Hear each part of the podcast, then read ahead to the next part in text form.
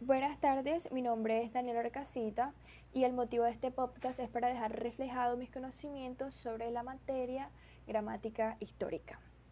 Bueno, como ya vinimos tocando en varias clases, sabemos que pues, los romanos llegaron a la península ibérica en el siglo III a.C., que ellos debutaron, eh, debutaron territorio con los fenicios, los cartagineses y los griegos. Básicamente ellos lo que hicieron fue romanizar a esas diferentes provincias y pueblos que se encontraban en esa península ibérica.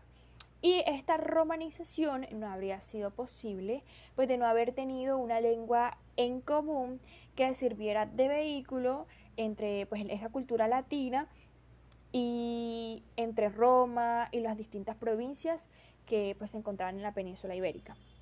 Para nadie es un secreto pues que el latín absorbió diferentes elementos lingüísticos de otras lenguas como fueron los griegos, celtas y los etruscos.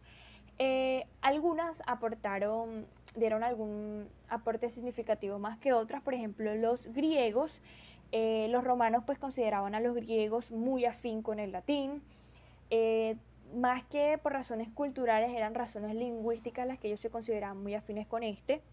Los celtas, que eran tribus galas que tuvieron pues, incursiones en la península a finales del siglo V a.C., ellos no lograron conquistar Roma, pero sí se ubicaron en el norte pues, de la península. Ellos no influyeron pues, de una manera tan significativa en el latín.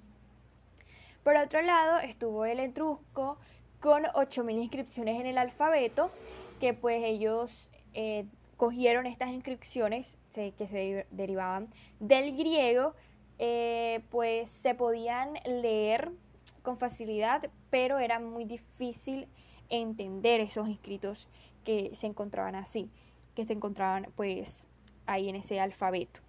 Eh, pues sí, entonces básicamente el latín lo que hizo fue que eh, absorbió de lenguas cercanas, tanto geográficas como lingüísticamente parecidas, para hacer un sustrato de otras lenguas en el latín.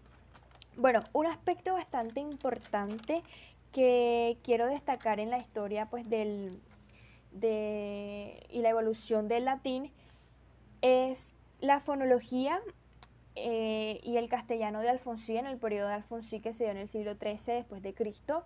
Eh, básicamente eh, este periodo fue llamado así por Alfonso X, que fue considerado uno de los, de los más monarcas importantes, sino el más influyente pues, de toda la Edad Media ya que con Alfonso X la lengua castellana adquiere la Carta de Naturaleza como lengua escrita y cultural.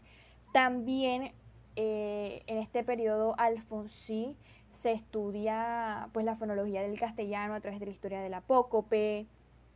Este hecho fonológico eh, fue centrado básicamente en una polémica entre la normativa autóctona, que no estaba de acuerdo con el uso del apócope, frente a una extranjerizante que sí estaba de acuerdo pues con su uso. De aquí surgen diferentes cambios fonológicos que fueron incrementando pero decaen a, eh, finales del siglo XI hasta finales del siglo XIII.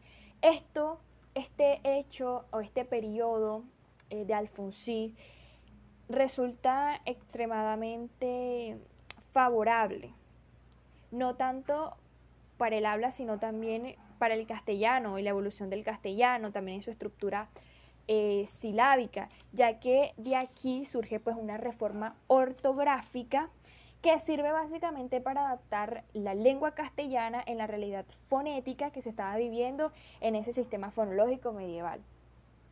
Eh, eso fue todo, muchas gracias por escuchar.